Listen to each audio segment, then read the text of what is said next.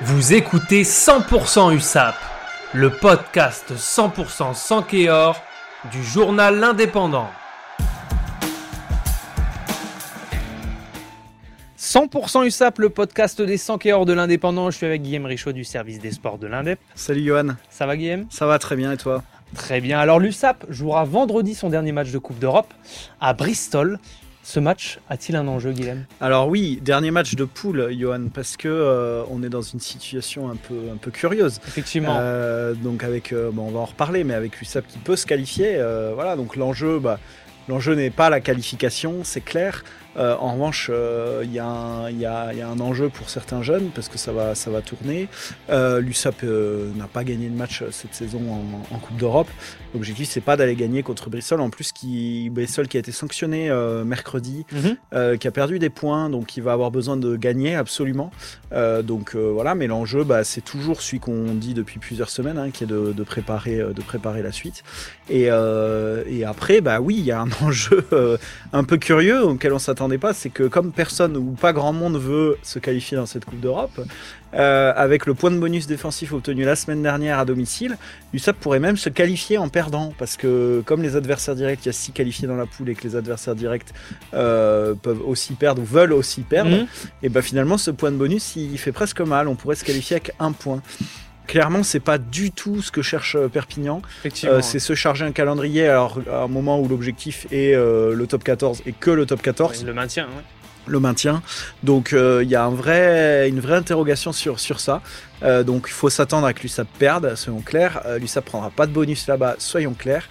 On va pas dire qu'ils vont laisser le match, mais pas loin. Euh, en revanche, euh, oui, il peut se passer quelque chose un peu bizarre, qui est que dimanche, à la fin de tous les matchs, en plus l'USAP joue le premier, premier match, donc euh, euh, on sait même pas trop à quoi s'attendre, qui pourrait qu'à la fin, bah, l'USAP pourrait se qualifier. Ça montre aussi que cette Coupe d'Europe n'a aucun intérêt. Enfin, il faudrait arrêter avec des clubs Ouais, comme et l'USAP. revoir la formule aussi. Exactement, ouais, il faudrait arrêter tout ça parce que ce serait ridicule.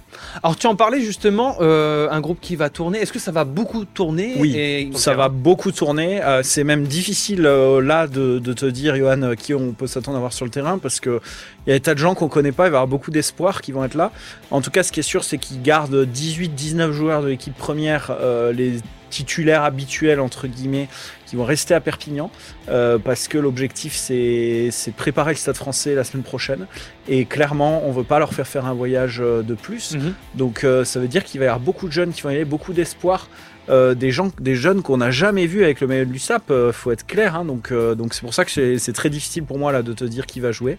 Euh, clairement, on va découvrir le groupe ce soir et puis on va voir, on va voir ce qu'il en est. Mais oui, ça va être des espoirs, quoi. Enfin, clairement, ça pose une question aussi hein, quand même. C'est des joueurs qui sont pas habitués au rugby euh, professionnel. Oui. En face, il y a une équipe qui elle est habituée au rugby professionnel, avec quand même des internationaux, avec quand même des joueurs euh, de haut niveau. Eux vont jouer la qualification. Encore une fois, ils ont été sanctionnés cette semaine, donc euh, Mhm.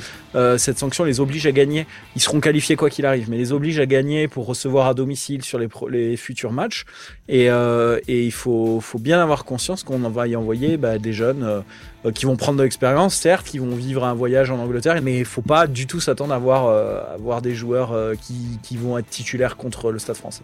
Guillaume, tu me disais aussi qu'il allait avoir des surprises du côté des coachs. Exactement, bah, c'est la même chose que pour les joueurs. Euh, en gros, Guillaume Villaseca et David Marty restent en France. Mhm. Ils restent à Perpignan. L'objectif, c'est eux aussi de continuer à travailler sur la préparation du stade français. Ils vont profiter vendredi, ils vont pouvoir faire des séances avec les joueurs, physique, séances vidéo. En gros, commencer à avancer tout le travail qui d'habitude se fait en début de semaine, Oui. le préparer en fin de semaine euh, là, et puis pour pouvoir enchaîner derrière euh, et que tout soit plus rapide lundi. Euh, ça permet aussi de mieux gérer les repos des, des joueurs et puis d'avoir d'avoir des coachs qui restent ici. En parallèle, il y a Patrick Arletas qui part en Angleterre avec Perry Bien sûr. Freshwater qui vont encadrer un peu ces jeunes. Il y a quelques membres aussi du staff des espoirs qui seront avec eux. Mais oui, clairement, c'est pas du tout habituel. Alors on risque d'avoir Patrick Arletas sur le bord du terrain, euh, exceptionnellement euh, là-bas. Et, euh, et voilà, et ça va être ça va être curieux. C'est un match qui va être curieux. Avec, et c'est très étonnant de dire ça, mais au bout, l'objectif de pas se qualifier. Bon, en tout cas, on en reparle dès samedi dans l'Indépendant. Exactement, et lundi prochain en podcast. Parfait, merci beaucoup Guillaume. Merci Johan. Retrouvez cette émission et toutes nos productions sur Radio Indep et en podcast sur l'indépendant.fr, nos réseaux sociaux et votre plateforme de streaming favorite.